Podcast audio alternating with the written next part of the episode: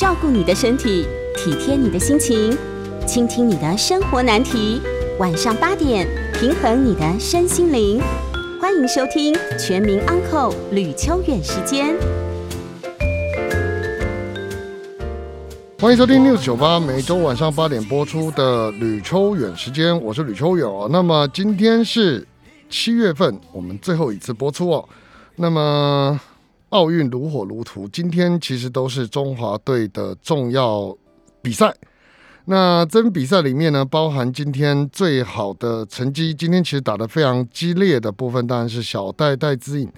那么他在呃，比赛当中呢，这一次已经闯入前四强。那刚那个八强比赛，大家不知道看了有没有在家看哦？基基本上我是没办法看的，因为在工作。但是据说战况激烈哦。那么当然顺利的获胜。那接下来我们的男羽哦，男羽双打也已经进入了金银牌的比赛当中，就是我们刚刚四强赛当中也获胜了。那另外，现在正在进行的，可能大家没有在 一边开广播的话，不知道有没有听转播，或者是看广看其他的这个这个电视哦。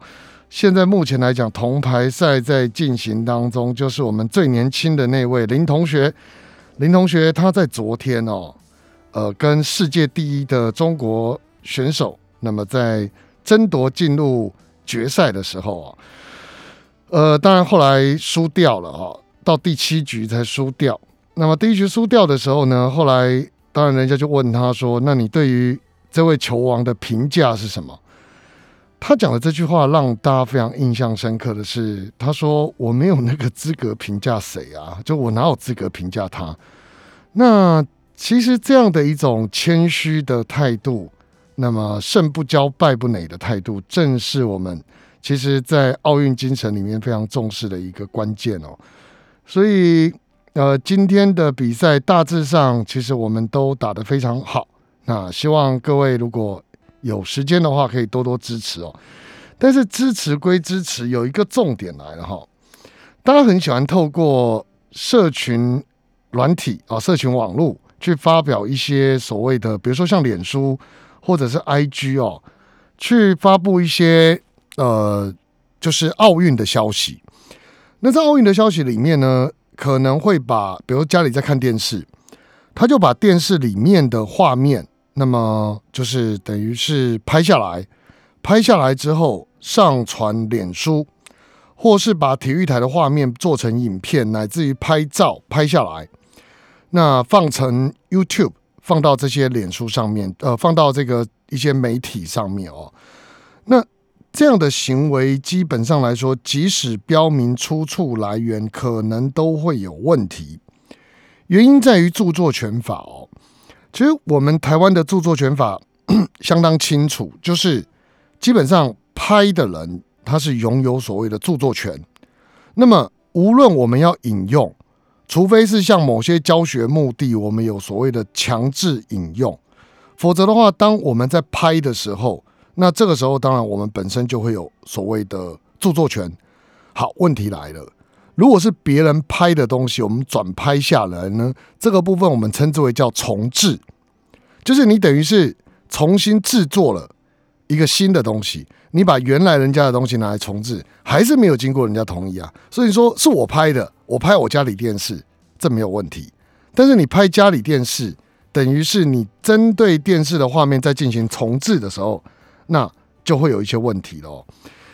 呃，类似的侵害著作权的行为，在日常生活当中就经常发生了。比方说，如果我们在影片当中，我们自己做影片，在影片当中沿用别人的 呃照片，那对方就说：“哎，我们自己就是把人家照片抠过来。”那实物上来说，都一样会是犯法的，或者是。我们在自己做影片的时候，引用别人的歌曲，好，这个歌曲基本上如果没有经过人家的同意的话，那这个部分像我们有所谓的著作权团体，这个著作权团体他可能就有办法来提告。这个部分在过去比较常见的是什么？就是在餐厅里面啊，可能有些听众朋友，我们现在也已经降级了嘛，哈，那虽然说双北的餐厅还没有开放内用，但是预计如果说疫情可以控制的话，下星期有可能会开放哦。那开放的时候我们会放音乐嘛？跟我们注意到一个很神奇的事情，就是现在如果要放音乐的话，第一种情况是你放古典音乐，那放古典音乐其实会不会被认为是侵权？当然还是有些疑虑啦。应该这么说，只要能够找得到，就是我知道这个古典音乐是谁，是哪个作曲家、哪个乐团，他有授权给中华著作权人协会的话，他们还是可以来提告。可是如果说我们放的很多是放中文歌曲、流行歌曲嘛，那我们放这些流行歌曲，像有些餐厅他会习惯用 YouTube，它上面会有一连串的歌曲嘛，他就直接把它拿来放。那拿来放的时候，这时候会不会有问题？事实上来讲，一样是有问题的，因为你在放这样的一个歌曲的时候，你即便你说我是引用呃 YouTube 上面的这些音乐，那这些音乐人家有著作权嘛？那有著作权没有经过人家同意，那这时候拿来放，拿来做什么？做盈利，做盈利。那这个时候呢，只要有听到的，你没有跟他买版权。来，这个时候我们讲说公播权就是公开播放的权利。那这时候做了这样的事情，其实一样会有问题。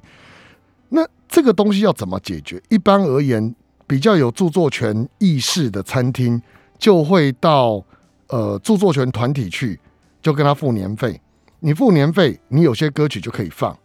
那这个时候他会给你一张贴纸，让你贴在餐厅的门口。所以各位如果去吃饭，可以注意一下，就是内用开放以后可以注意一下，他在柜台哦都会放一张贴纸，说就是我们餐厅啊的音乐都有获得授权这样子。那如果没有贴的话，有些餐厅会用一个比较取巧的方式，各位知道什么？他就会开广播，好，比如说有些公车司机也一样，他觉得很无聊，就是开车的时候无聊，就要点声音嘛。那他就会在家里，他就是在他的驾驶座旁边放广播。那这个放广播会不会违反著作权法？就不会。为什么不会？因为它是供自己使用。那供自己使用，它的目的并不是要公开播放给大家听。所以在这个地方上面，各位如果注意看，有些餐厅它的做法就是他在柜台放音乐，但柜台放音乐呢，他说是放给柜台的收银听的。他不是要放给全部的，呃，所谓的来吃饭的顾客，那这个差别就在于我刚刚所说的，如果放给全部的顾客，代表你用这个音乐来盈利，那你应该就有侵害著作权的问题。那相反的，如果今天你是给自己听，啊，我平常没事，我在工作的时候放点音乐，那这个时候就不会有问题。那具体的认定，当然这个部分都要看，就是现场人家怎么去收证。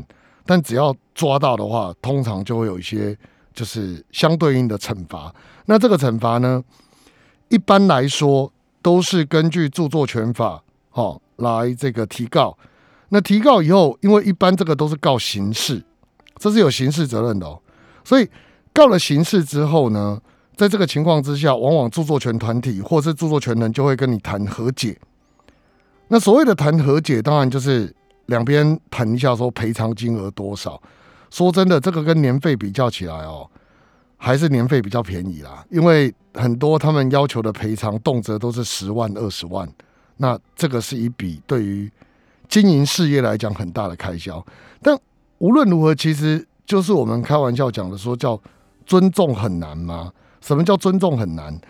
一个作者他放了一些，呃，就是他做了一些东西。那么对他而言，他当然会希望说可以有我们讲说可以有一些效益。那在这个情况之下，如果说没有经过作者的同意，就把他的东西放到呃就是做商业使用的时候，那难免就会有一些状况。那当然我们讲的是做商业使用，如果说是自己使用，那自己看，就像我刚刚讲的那个问题就会比较小一点。可是，一旦公开以后，那一样会有相关的问题，这个要提醒听众朋友注意一下哦。那么这个部分的话，其实在这一次的奥运里面特别的明显，所以我们特别拿出来讲，就是说现在这种情形呢，其实很多人会去，就是在呃自己脸书上剪贴影片的时候，那这样的行为，其实体育台它是可以在脸书上收证的。那收证之后呢，体育台或者是有转播权的这些公司，当然就可以对这些人提告。那可能各位要注意一下，如果自己有放的话，那慢慢把它放下来哦。因为运动赛事毕竟是一件很快乐的事情，可是为了这种事情。去沾惹上官司就没有太大的必要了。不过无论如何，我们现在其实就比赛而言，我们这一届成绩非常的好，所以请各位敬请期待哈。但重点，其实我今天有有在聊了，就是说重点还是希望各位平常能够多运动啊，因为比赛这种事情不是重点，重点是自己运动的程度如何，尤其是像我们这种，以我来讲啊。已经都快五十岁了，所以在照顾自己身体上，尤其是运动这部分，一定要特别的注意，不然的话，哈，其实肌肉老化就是肌肉流失的非常快。那未来哈，可能连上厕所都要别人帮忙，这就很辛苦了。那这个就是说，告诉我们一件事：看别人运动很重要，自己运动其实大部分都是自己的事。我们好好努力哈。好，那么这是我们跟各位听众朋友聊的第一个议题哦。待会啊，广告回来，我们会跟各位聊另外一个议题哦。这个议题是有关于所谓的租房子的问题。那么这个租房子的问题，其实在前一阵子我们已经谈过了哈。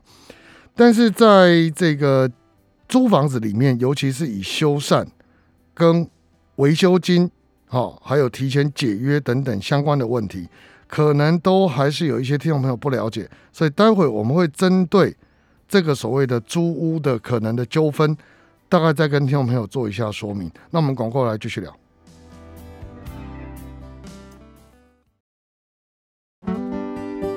欢迎回到九八新闻台吕秋远时间，我是吕秋远。那我们刚刚聊了一些有关于著作权的基本常识，就是反正记得啦，那法律没有那么复杂，就是尊重两个字而已啦。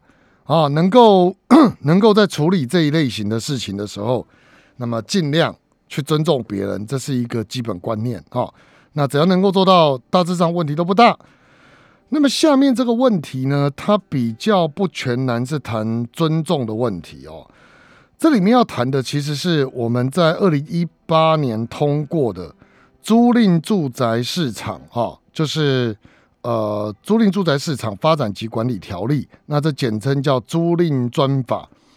这个在二零一八年我们曾经谈过，一晃眼都已经三年了。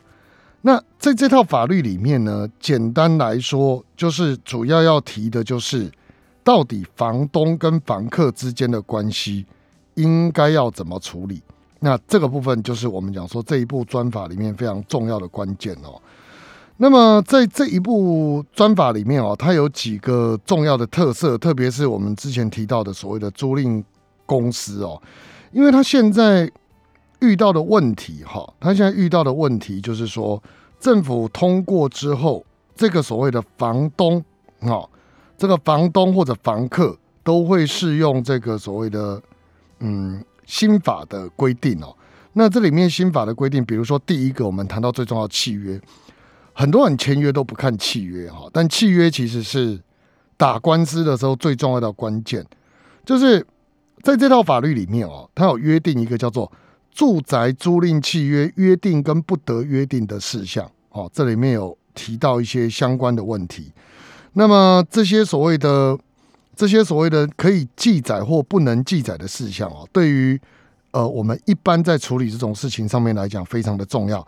为什么？因为有些人呢，他在处理这种所谓的呃租赁专法的时候，他在契约上面会记载很多东西。像我们之前遇到呃，就是人家讲说所谓的有些恶房东哦，恶劣的恶哈，恶房东，他有些东西呢就会处理一些让房客他可能不太能接受的东西。那当然，对房东来讲，很多时候他也很委屈，因为他不是要占房客的便宜，而是他遇到的房客有些问题很多。那现在这个东西呢，约定不得约定的事项，其实约定的当然就不用讲，我们重点讲不能约什么哈，不能约什么。第一个，不可以限制或免除一方的义务或责任，他没有说是租方或另方哦。你出租的跟承租的都不可以直接免除对方的权利，好，那呃就是不可以剥夺人家的权利，也不可以免除人家的义务或其他显失公平的情况。这个部分写的非常的盖瓜，但是各位去想就知道了。比如什么意思呢？这个 房客哈有缴交这个押金的义务，但房东却没有返还押金的义务，这样就是一方。哦，对一方显失公平的情形。总之哦，这个契约你不能把它写的，因为有些人可能会请律师写，不能把它写的只对一方有利，另外一方完全不利，那这样就不行了哈。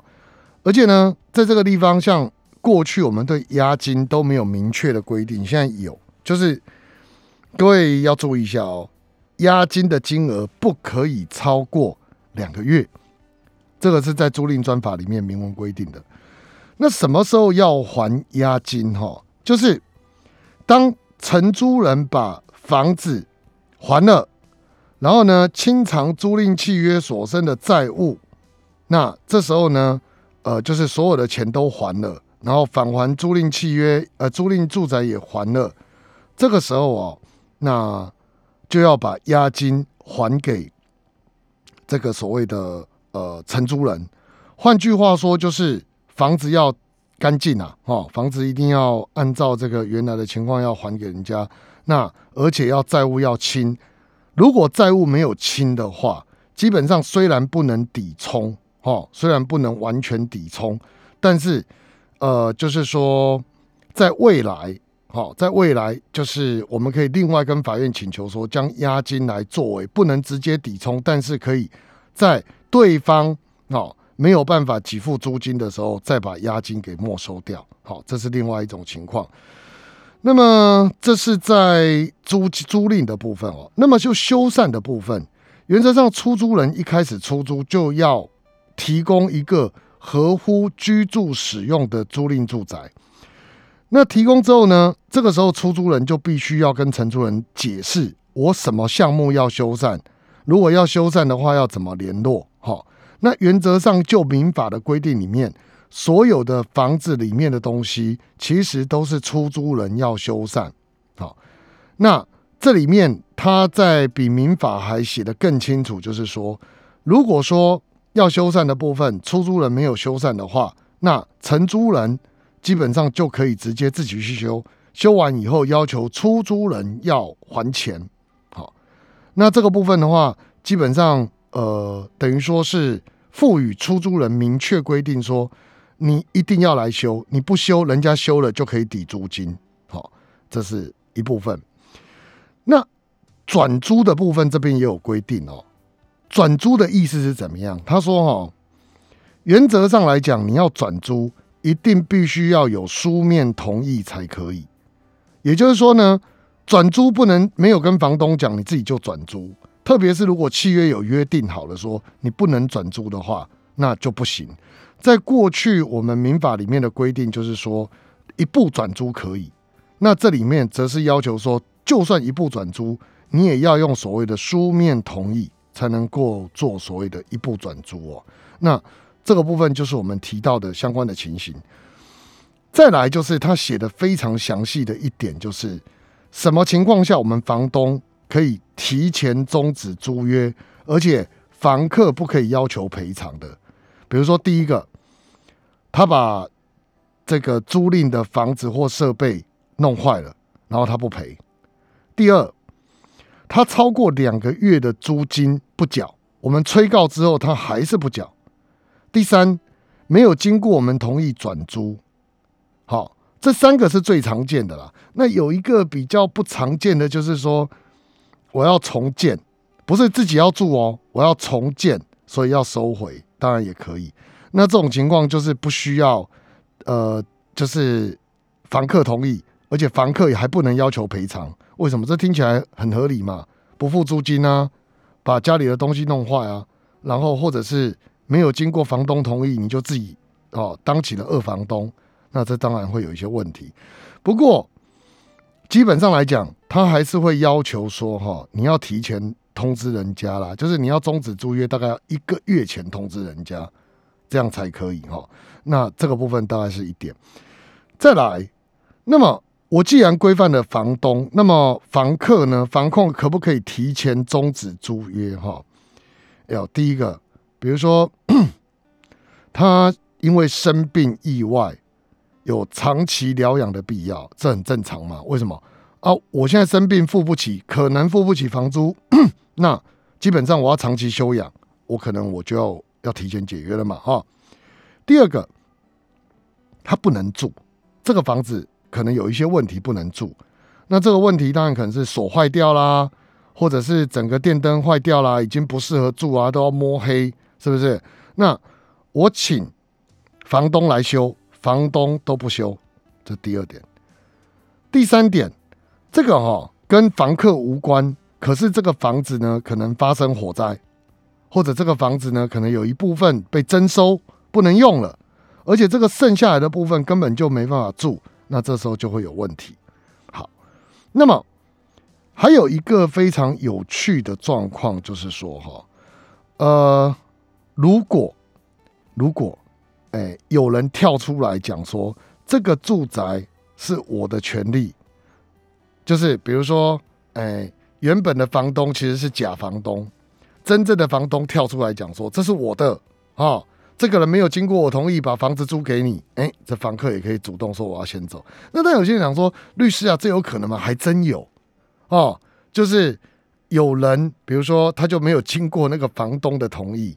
那这种当然是亲属间比较常见，像我最近遇到一个案子，他就是妈妈哈把儿子的房子拿出来出租，然后不让儿子知道，租金就自己收了。后来儿子才发现，好，这是一种。那么再来一种就是说，如果房客过世了，那当然一般来讲，我们说契约会继受嘛，但在租赁契约里面，继承人是可以说我不租了，好，这个当然也可以。基本上来说没有什么问题哈。那这个部分呢，还要注意到的是点交的部分。点交怎么点交哈？当我们契约结束以后要还，对不对？目前我们是约定说哈，租赁双方的当事人要一起来点交。那么有一种情况是这样，房客或房东就故意不来。那最常见的就是疫情，他可能就说啊疫情期间呢我不方便啊，这时候就可以定。相当期间催告，好催告，他还不来。比如说我约好说一个月后点交，半个月后点交。那以前我们不来都没办法处理问题嘛。现在他是说不了，你只要催告叫他来，他不来那就当做点交了。那点交之后还有东西怎么办？我去到那边发现，哇，他一堆东西都在这里。那这时候呢，原则上我们就再催告一次，说，哎，你有东西啊，比如说你有家具各种东西在我这里，麻烦你来拿。不来拿的话，那就是抛弃所有权。这时候我们前面讲那个押金的用途就用到了，因为押金我跟同呃跟跟各位讲过嘛，这个部分押金主要不是用来抵租金的，它是逼不得已最后才来抵租金。一开始的时候一定是拿来做回复原状用。所以当对方如果说，比方说他把这个他把这个房子哦。就留了一堆东西，弄得乱七八糟在里面。那我们基本上希望说这个房子的东西可以干净嘛？那我们就用押金这个部分好去处理。那处理的时候把它扣掉，不够，好不够，我们还可以要求说对方啊，这个要继续往下赔这样子。那这个部分就是我们可以注意的一部分哦。那事实上来说，其实在这个租赁专法里面，好最后一个。它规范房东的，就是说，我们提供的住宅广告应该跟事实上相符。什么意思哦？它其实这这个事情，它赋予了媒体经营者一个蛮大的责任，就是假设我刊登住宅广告，好，那这个住宅广告呢，这个广告的媒体经营者要去查查什么？他说，哎，这个房子呢，它是楼中楼，平数很大。然后是十楼，就弄出来的结果根本就不是这样。好，广告跟出租人要负连带赔偿责任。好，所以说就这个部分来讲，以后啊，如果要做这种承租的，就是出租的中介业者，他要想办法去了解说，哎，其实这个房子到底是不是真如同业主他所说的有这么好？如果说查完以后发现，哎，根本没有那么好，那当然这个他自己广告上就要拿捏，不能做夸大不实的广告哈。简单来说，这十三条，然后后面那个是住宅业者啊，我就不讲了哈。主要要讲的这个房东跟房客之间的业务。在这个部分，它规范的有比民法更清楚一点了哈，所以待会听众朋友如果还有什么问题的话，我们可以再来讨论。但无论如何，其实就这个部分来讲，我们过去民法是相当偏向房客的，现在呢，在透过租赁专法来讲，它有稍微做一些比较平衡的法律上的设计。不过简单一句话就是，不要借由契约想要去诈骗别人。好，因为这个部分其实通常都还会有一些管制跟处理的。好，时间的关系，我们先休息一下广告了，我们来开始接听 call in 哦。我们电话是零二八三六九三三九八零二八三六九三三九八，待会见。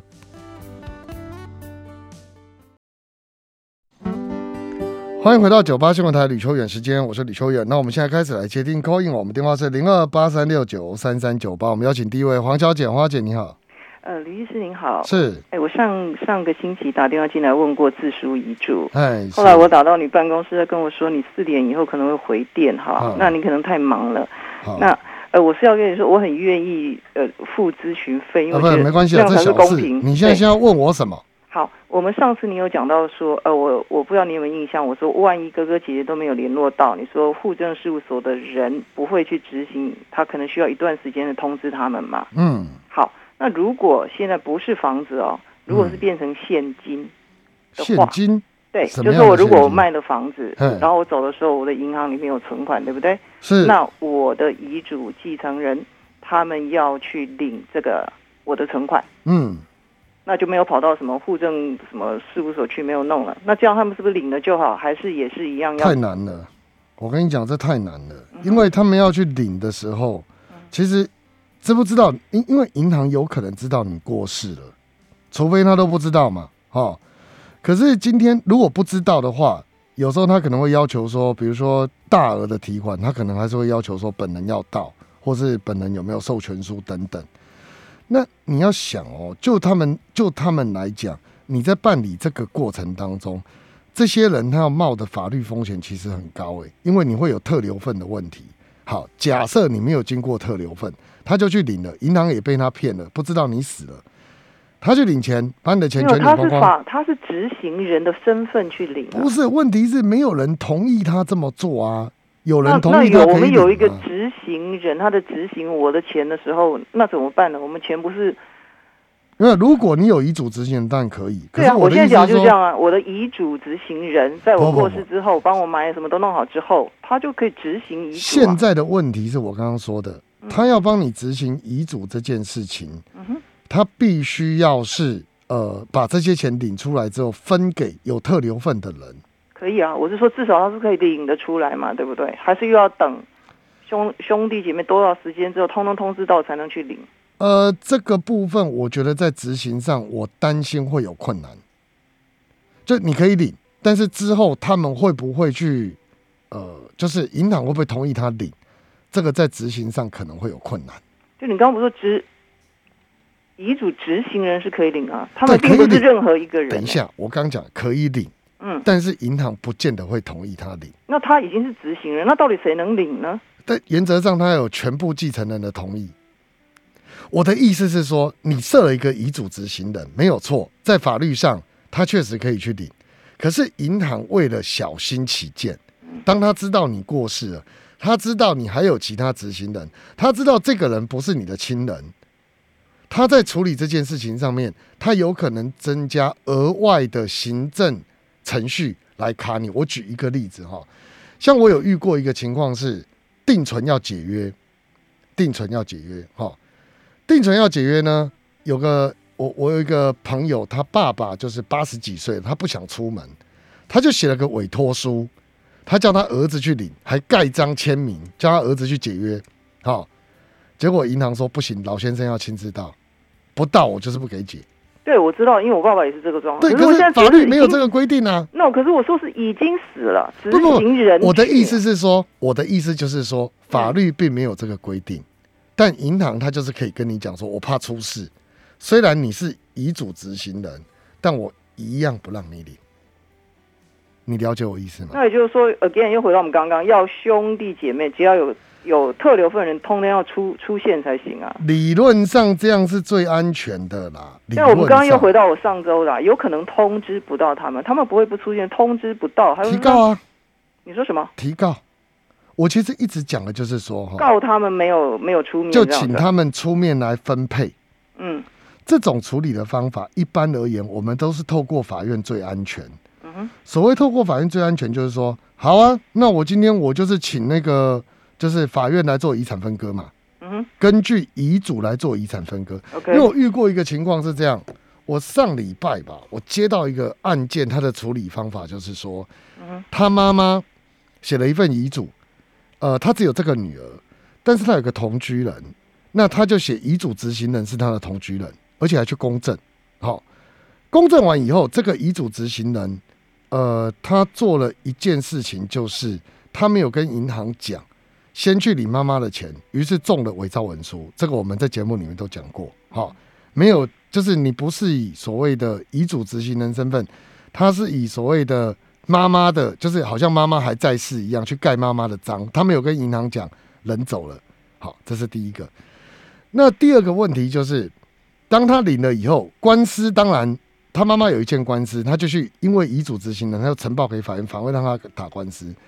可是他女儿后来就跳出来了，他女儿就是说，我妈妈又没有剥夺我的继承权，所以我我还是有继承权。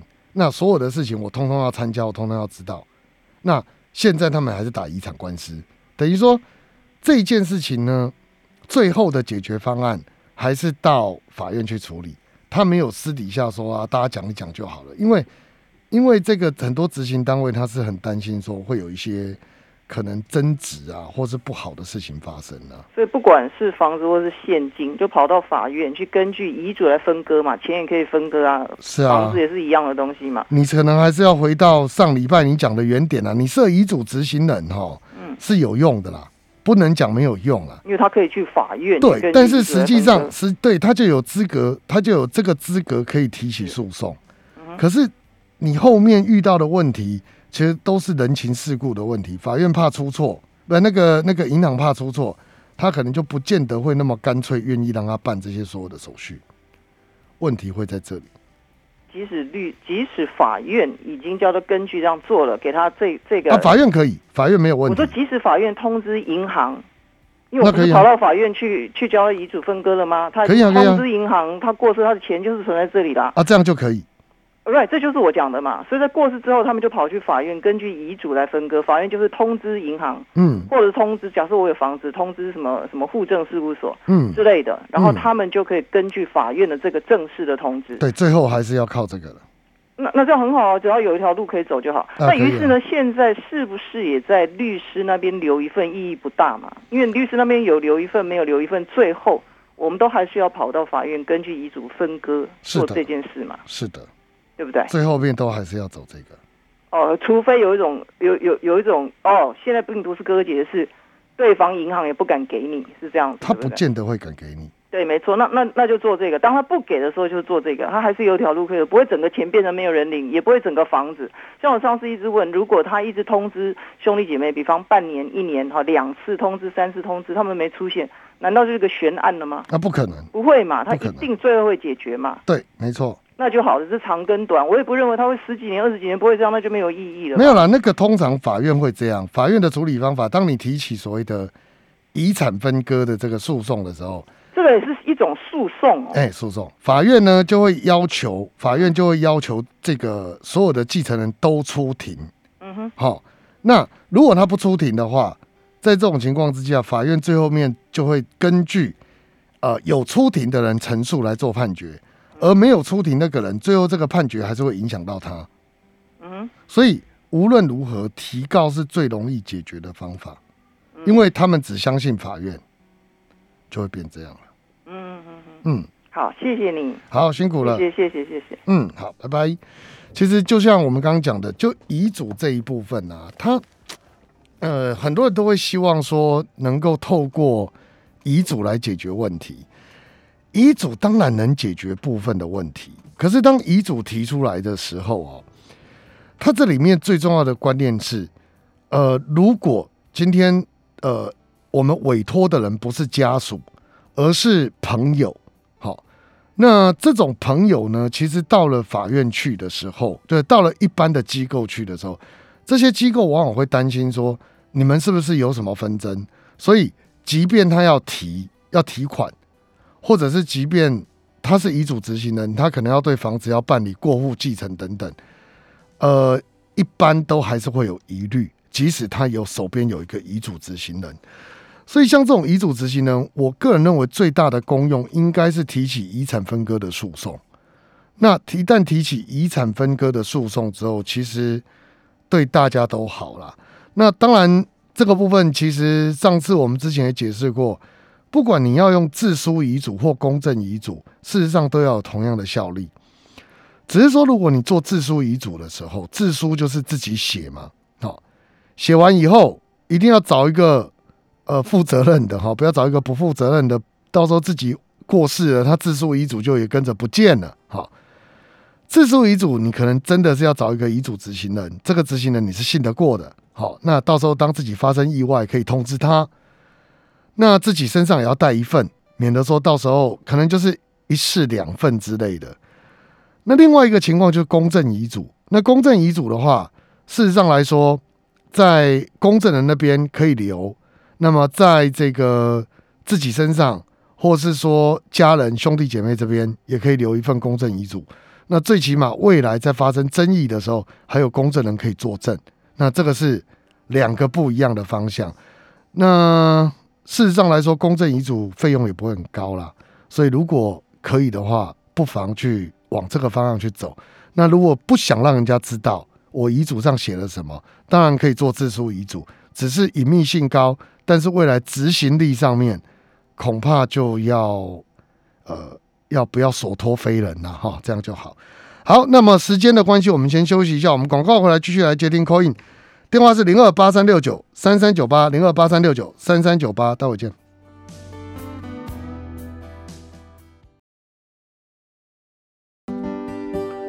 欢迎回到九八新闻台吕秋远时间，我是吕秋远哦。那么刚刚我们看到现在还没有扣音进来哈，所以我现在讲一下刚刚那个奥运羽球的这不是那个刚刚我们讲桌球的部分哦，我们铜牌输掉了。输掉了啊！基本上来说，不过我们当然了，我们的那个就是呃，就关于羽球男双的部分，还是进入了金银牌。但是就这个刚刚很可惜，就是桌球的部分，呃，没有办法打入打到铜牌哦。但是各位也知道吗？这位林同学才十九岁而已，我想未来在。呃，就是很快又会到来的奥运哦，我想应该是没有什么太大问题的。来，我们先来接钟小姐，钟小姐你好。呃，你好，吕律师。是，请说。嗯，我想请问一下，就是为什么法律上其实，在民事上其实可以允许，就是民众自己去阅卷，可是，在刑事上的话。在刑事的阅卷上，却是强制一定要委任律师呢？因为哈，刑事这个问题，我以前也想过。呃，因为他担心，因为阅卷都是阅原本跟正本，他担心哈，就是里面有一些资料可能会被，因为刑事是要判刑抓去关的，他很怕民众可能会去毁尸灭迹，利用阅卷的时候把东西给撕掉或者藏起来，可是。民事的部分，因为毕竟就是还钱，就是人呐，对于自由跟钱来讲，比较重视自由，比较不会在乎钱，他是这样假设啊。所以基本上在刑事的阅卷上，他会觉得说，你要不就委任律师，要不就委任书记官，因为他们都是有专门职业的人，不至于会去做这种事。可是如果你是被告，你就有可能会去做为了不让自己被关而去毁坏证据的事情，大概是这样的逻辑啦。呃，因为我的我的行民事事实上是跟车祸有关的，嗯那所以其实等于是同一个案件，同同一个事由啦，应该这样说。嗯，那可是民事你可以请书记阅官帮你阅卷啊，其实不用请律师啊哦，你说刑事的部分可以对对对请对可是我今天我今天跟书记官联系，书记官根本没有告诉我这件事情，他他就告诉我说，那你要委任律师。那前面没有没有没有没有，前可以请书记官帮忙。真的哦、因为前面一审的部分，其实事实上也都是我自己开庭，然后我自己写呃申请上诉状，然后检察官帮我上诉。嗯那当然不否认，其实因为就是呃，对不起，面对一个律师讲这样的话，如果我不礼貌，就请你先啊，不会。不会不会，就是因为律师费对我来说是很大的负担，担。嗯对，所以就是前面的部分就是我都自己来。嗯那结果现在上诉反而变成是，我又跳回来第一个部分。我不否认，因为之前其实是有去询问过有关律师费的部分。嗯，那衡量下来，然后加上也上网看了，没有啦，车祸一般请律师不见得划算呐，除非对，就是因为其实就是在网络上看到有那个被告嘲笑原告说：“那你请律师干嘛？你看你的你我赔你的钱，其实根本都也付了律师费。我我刚刚就说，如果我不礼貌的话，请包涵这样子。不会啊哎，那对，那因为我基本上我应该因为我车祸的关系，我还有手术，嗯那手术费其实真的不是一笔小数字。嗯那如果再加上律师费，对我来说蛮大的负担。那所以我才会都，而且因为基本上因为养伤的关系，其实也不能去工作。那眼睛还能动，脑筋还能动这样子，所以就是呃，可就是自己顺便看这样子。可是就是因为今天跟书记官联络之后，他跟我说没有，你一定要委任律师。没有了，那我就想说，他这样，很傻眼。没有还是可以请书记官帮忙。所以等于是我下礼拜其实还是可以再跟书记官联络，然后请他帮忙阅卷。是的，那这样子，接下来刑事在开庭的时候答辩，我才知道怎么说嘛，对不对？好啊，没问题啊，嗯，对啊，因为没有看到卷的情况之下，我根本就也不知道到底我还要接下来答辩什么。因为之前开庭的时候，被告其实有一些话是一次一次的开庭才慢慢跑出来，我才知道原来他的争点是什么，我才能够去回应，而不是我自己去想象说我到底要答辩什么。就是之前我除了事实的部分去做陈述以外，那我也不知道他到底还想要他的想法是什么，嗯，然后他想争论的是什么，那这样我才能够去回应。好，那你就去阅卷。OK，书记官这边没问题啊谢，谢辛苦了辛。苦你，嗯，谢谢，好，拜拜拜。来，尤小姐，尤小姐你好，你好，吕律师，你好。哎是哎，对不起，我请教一下，嗯就是我阿姨呀、卖掉一个房子，嗯然后去拿那个钱去买了另外一个房子，可是她是用我妈的房子买，用我妈的名字买的。嗯那现在十年后，我妈把那个房子卖掉，要把钱还我还给我阿姨，嗯，可是对不起，这个要怎么还啊？一千多万一千多万，嗯，这个部分可能会有税的问题。嗯，税的问题，如果说用赠与两百二的方式，这样要好几年，对不对？对啊，那有没有比较可以快一点？因为我妈八十岁，你妈八十岁了，嗯没关系啊。你们如果亲戚关系这么好，这么不重视钱，妈妈真的怎么了，你就慢慢继续还啊，就一年还她两百二啊哦。因为你这个，你知道你最大的问题是，对。你阿姨用妈妈的名义买房子，对，这个部分，如果你们过去 有所谓的借名登记契约，那而且有相关的资金流程，那当然没问题。可是讲句实在话，十几年前的那一个借名登记，到底是不是赠与，可能国税局都要认定呢、你真的讲到税的话，所以所以你在处理这件事情上面，我建议啦，真的妈妈把房子卖掉了，这个钱谨慎一点。嗯，好、在处理这个事情上还是要谨慎一点啊，尽量不要说好像说没关系啊，我就直接汇给阿姨，还是会有税的问题。对，所以嗯，有就是没有其他比较没有其他方法啊，因为我总不能说我去打一个什么确认借名登记关系存在，那个法院他也不会，他会觉得这个没有确认利益啊。哦。那如果有那种东西的话，就可以一笔还他了，是吗？呃，不是，你没有办法啦，法院不会接受这种诉讼，法院会说，那你们两个讲好就好，你们你们要躲税就叫我法院来背书，是这个意思吗？嗯，对呀、因为你们讲的是不是真的，法院没办法认啊。你们两边讲好了，那法院难道要照单全收吗？你们没有送真信啊，嗯就这样子。嗯，好。所以你就真的啦，你就慢慢会啦，这样是最保险的。哦，好。那如果用我的名字也可以汇就对了，就是、嗯，也可以啊，但你跟你妈妈之间一样会有金钱交易的问题哦，一样会有精神流程的问题。哦是嗯，好，谢谢。好，辛苦了。所以这种事情真的很麻烦哈，所以资金流程要做好了，而且像我们有洗钱防治法，所以相关的规定可能大家都要注意一下，免得不慎触法。好，那么时间的关系，今天就介绍到这里了，谢谢各位听众朋友的收听，我是吕秋远，我们下周见，拜拜。